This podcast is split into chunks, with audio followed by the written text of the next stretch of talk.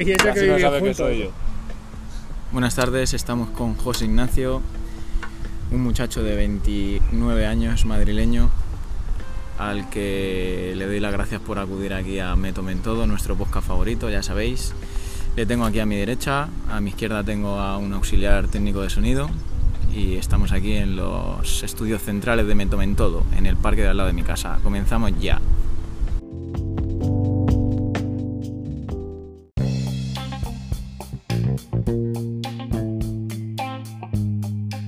Bueno, José, ¿qué tal? ¿Cómo estás? Muy bien, aquí estamos tomando solecito. Muy bien. Bueno, para los que nos estén escuchando, José es eh, fresador, eh, una profesión que yo desconocía hasta que, que José estudió esta, este módulo que tiene un nombre bastante largo, ¿cómo se llamaba? Programación de la producción y fabricación mecánica. Nada Eso es. Eh, ¿Qué es lo que más te gusta de tu trabajo? Pues que trabajo poco, la verdad. Que me hackeo lo que puedo porque mientras que esté todo correcto y en verde, pues tranquilito. ¿Alguna vez has pasado algún tipo de peligro en tu trabajo? ¿Han visto que te puedas cortar? Sí, sí. Mucha, bueno, eso a diario, lo que pasa es que ya más o menos voy con más cautela. Pero sí, porque trabajo con aceite y, y los resbalones están a la orden del día. ¿Hay alguna responsabilidad grande que tengas que digas, hostia, como, lie, como la cague, voy a romper una herramienta de 5.000 euros? O... Hombre, sí, hay herramientas que son caras, pero yo creo que lo que más, más cuidado tengo que tener es con, con las piezas en sí, ¿no? que son más valiosas. Y al final fabrico un montón de piezas que valen dinero al día y si tengo un error o dos o tres, pues me pueden despedir. Sí. Muy bien, pues aquí tenemos a José, nuestro fresador, que si no me equivoco tienes un padrastro que es de Polonia, ¿verdad? Sí, de Lublin, De Lublin. Tú has estado en Polonia. está en Polonia. ¿Y qué te ha llamado la atención de Polonia? ¿Qué destacarías de Polonia? Pues, ¿qué destacaría? No sé, la gente. Yo al principio pensaba que iba a ser un poco más, más seca, por lo que es el clima y tal, que todo el mundo sabe que en los climas cálidos la gente es como más abierta y tal. Y allí la verdad es que la gente bastante, bastante simpática, amable. Y lo que más destaco en realidad, aparte del frío, lógicamente, que aunque en verano se está bien, en invierno hace un frío no puede ni estar. La comida, la gastronomía me gustó bastante, la verdad, me sorprendió. Yo pensaba que iba a ser mucho más frito, rollo londinense, ¿no? Como comen ahí mucho pollo frito y tal. Y la verdad es que tienen bastante variedad y estaba muy rica. Y bueno, me sorprendió por ese aspecto. ¿Cuándo llegaste? por- O sea, ¿cuándo fue la primera vez que fuiste? ¿Con qué edad tenías? Tenía entre 13 y 14 años, fue la primera vez que, que fui. ¿Y te acuerdas qué fue lo que más te llamó la atención de ese viaje? A ver, la verdad es que no es que me llamase mucha atención porque yo estaba en una edad que, ya ves, la adolescencia pues es que to- todo igual. No es que lo que me llamó la atención es que todo el mundo hablaba un idioma que no era el mío y la verdad es que cuando bajé al parque, yo patinaba en aquel entonces, me bajé con mi monopatín al parque, me sorprendió, ¿no? Que la- los niños ya venían hacia mí, plan, so- solo por ser moreno y de piel y de, y de cabello ya se acercaban a mí a preguntarme que, que de dónde era, dónde venía, qué hacía aquí. Porque al final yo no estaba en una ciudad, yo estaba, estaba en Lublin, pero el pueblo se llama Sfigny y era un pueblo pues como cualquier otro, como estás aquí en Alcorcón y bajas a un barrio con unos chavales, ¿no? Pues... Y claro, hace 20 años, bueno, 20 años no, hace 18, no, el turismo no estaba como ahora, antes era mucho más caro viajar, antes no se iba en Ryanair por 50 euros te ibas a cualquier lado. No estaban acostumbrados a, a que hubiese un chaval. ¿Y qué, qué- en qué idioma hablabas con ellos? ¿En inglés? Pues hablaba en inglés lo que podía, pues claro, tampoco es que sepa mucho, pero al final descubres que sabes más de lo que crees. Y sí, en inglés y un poco de palabras sueltas en polaco que me enseñó mi madre. te das cuenta de, te conoces a ti mismo y dices, anda, pues sé más inglés Exacto. de lo que yo creía. Sí, sí, sí, sí. Yo pensaba que era más inútil de lo que soy, que lo soy, ¿Y pero sí. qué, qué pre- qué te preguntaba un niño polaco de tu edad? ¿Qué, qué te decía que cuando le dónde era, que era de España? Que dónde era, que era de España, y decían, se sorprendían, como, uh, qué lejos está eso, no sé qué. Como Latinoamérica, ¿no? Claro, claro, me decían, joder, qué lejos, tal, sabían, lo- sabían dónde está España y tal, y. Porque parece que no, pero son. Yo creo que van bastante más avanzados que aquí, la verdad, los niños. Allí son no más inteligentes, pero sí que es cierto que yo creo que la educación la tienen un poco más avanzada que, que aquí.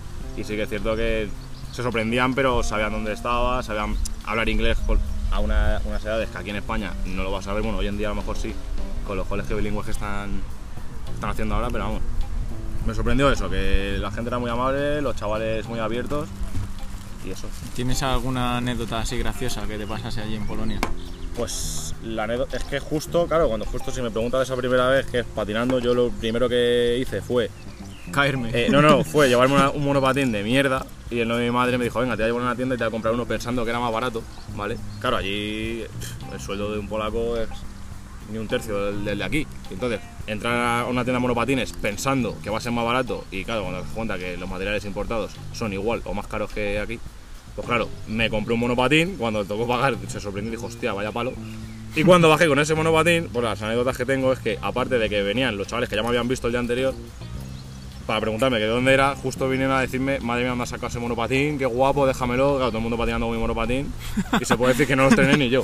Todo Polonia patinando Sí, con el sí, monopatín del español, La comprado en Polonia. Yo pasé un poco de miedo, digo, al final me lo van a robar, porque claro, encima no soy de aquí y, y vengo chuleando con un monopatín nuevo, pero nada, bastante bien, la verdad. Bueno, pues para el que no lo sepa, José y yo somos compañeros de piso, de piso y me consta que, que normalmente te vas mucho a ver a tu abuelo, ¿no? A tu abuela o a tus abuelos. A su Eh, casa. Bueno, No, sí, los no. sábados, los sábados vamos a comer siempre. Vale. eh, ¿Hablan mucho con tus abuelos? O mi abuela más que mi abuelo, sí. Como mi abuelo es un poco más guasón así, y al final no puedes tener una conversación seria. Mi madre sí, pues. Es más guasón. O sea, con mi abuelo, claro, claro, mi abuelo no, puedes, no, no puedes tenerla. O sea, cualquier cosa que le digas te suelta una tontería y ya está. y ¿Has hablado alguna vez de cómo vivían ellos la juventud? ¿Te han contado alguna cosa de, con tu abuela? De...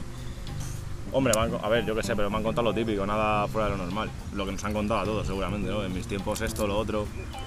Antes lo hacíamos así, ahora cómo está la juventud, pero vamos, nunca, claro, nunca me han contado. A ver, mi abuelo me ha contado muchas batallitas de la mili, pero eso es como todo. Y son, eh, siempre han estado en España, nunca han salido. Siempre han estado en España, sí. Bueno, mi abuela era de Ciudad Real, de un pueblo que está perdido de la mano de Dios. Y mi abuelo era de Madrid, su madre y su padre. Y pues eso, mi abuelo hizo la mili, se hizo mecánico, arreglaba partes de los aviones helicópteros y tal, lo que, lo que era de aviación. Y luego se sacó allí, creo, fontanería. Creo que fue en la mili donde se sacó. Y fue fontanero toda su vida. Y que, has dicho que es un guasón, ¿qué es lo que te suelta? O sea, tú le dices algo y ¿qué suelta, por ejemplo, el abuelo? Pues te a ver, él tiene tres o cuatro muletillas. Ahora mismo no, no se me viene en la cabeza, pero tiene tres o cuatro cosas que siempre suelta la misma, ¿sabes? Plan, le dices algo y te contesta con una o con la otra, ¿sabes? Porque no tiene, no tiene más variedad de cosas, es lo que se acuerda de eso ya está. Lo que me hace muchas veces es que muchas veces me, por ejemplo, una cosa que, que no se entiende, pero bueno, yo más o menos ya lo voy pillando, ¿no? Él, él dice estilo bicicleta o estilo moto, ¿vale? Según se refiere una cosa a otro. Estilo moto es como más guay, estilo bicicleta es un poquito, un poquito inferior, ¿sabes? Por ejemplo, yo le digo, joder, me he comprado unas zapatillas que están guapísimas, ¿no? Digo, ¿cómo molan, abuelo? Tal, dice, pero estilo moto o estilo bicicleta, ¿sabes? En plan, de, ¿pero son de las buenas o me estás tomando el pelo? Ah, estilo moto es buena y estilo Claro, bicicleta- es como ya regular, ¿sabes? Y eso son cosas tonterías así que tiene, ¿sabes? Pero vamos, ¿Y, y desde cuánto, de- desde cuándo llevan, o sea, cuánto tiempo llevan juntos tus abuelos? ¿De toda la vida? pues hicieron 50 años hace 4, o sea, 54 años llevan. Nada más nada menos. Son jóvenes, ¿eh? Tienen 76 y 73. Bueno, jóvenes. Para yo tener 30 y soy su nieto. Bueno, pues eh, han llegado unos amiguetes y nos disponemos ahora a drogarnos. Eh, así que nada, eh, un placer José, nos vemos en el siguiente episodio que te voy a hacer preguntas ya más, más duras y a ver cómo sales de esta. Venga, a ver cómo se, cómo se desarrolla. Eh, Ahora mismo para nuestros teleoyentes José tiene 45 patatas en la boca y se, y se despide de esta manera. Venga, chavales, hasta luego. Porque se me han perdido dos pavos Chao. y no he podido pagar mi cartera. Seguro que están por ahí. ¿no? ¿Qué